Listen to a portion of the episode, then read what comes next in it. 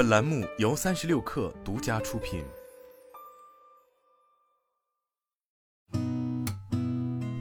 八点一刻，听互联网圈的新鲜事儿。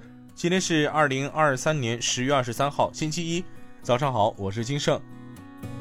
据第一财经报道，十月二十号晚，青岛啤酒官方对此前网上针对青岛啤酒三厂的相关视频进行回应，称该批麦芽已全部封存，警方正在调查中。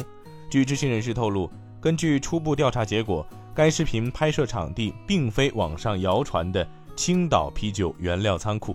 因为某物流承运商的运输车辆车厢，网传涉事人员也非青皮的员工，为外包劳务合作公司的装卸工，但视频拍摄动机尚不清楚。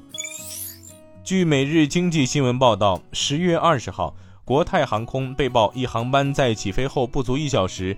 疑因飞机货舱门没关好，随后折返。二十一号，国泰航空客服人员称这是极个别事件，属于机件故障。其表示，涉事航班为空客 A 三五零客机，是国泰航空的常用机型，涉事航班后续正常运行。据环球网报道，昨天，环球时报记者从消息人士处独家获悉，税务部门近期依法对富士康集团在广东、江苏等地的重点企业进行税务稽查。自然资源部门对富士康在河南、湖北等地的重点企业用地情况进行现场调查。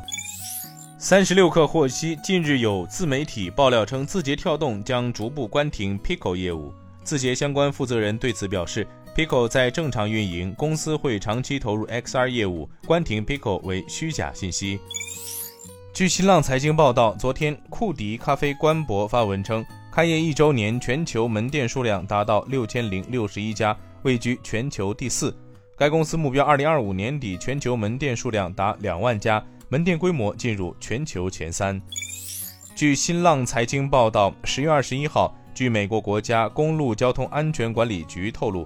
由于行人警报器故障，克莱斯勒将召回部分2023年至2024年款道奇大黄蜂和阿尔法罗密欧插电式混合动力汽车，共计4660辆。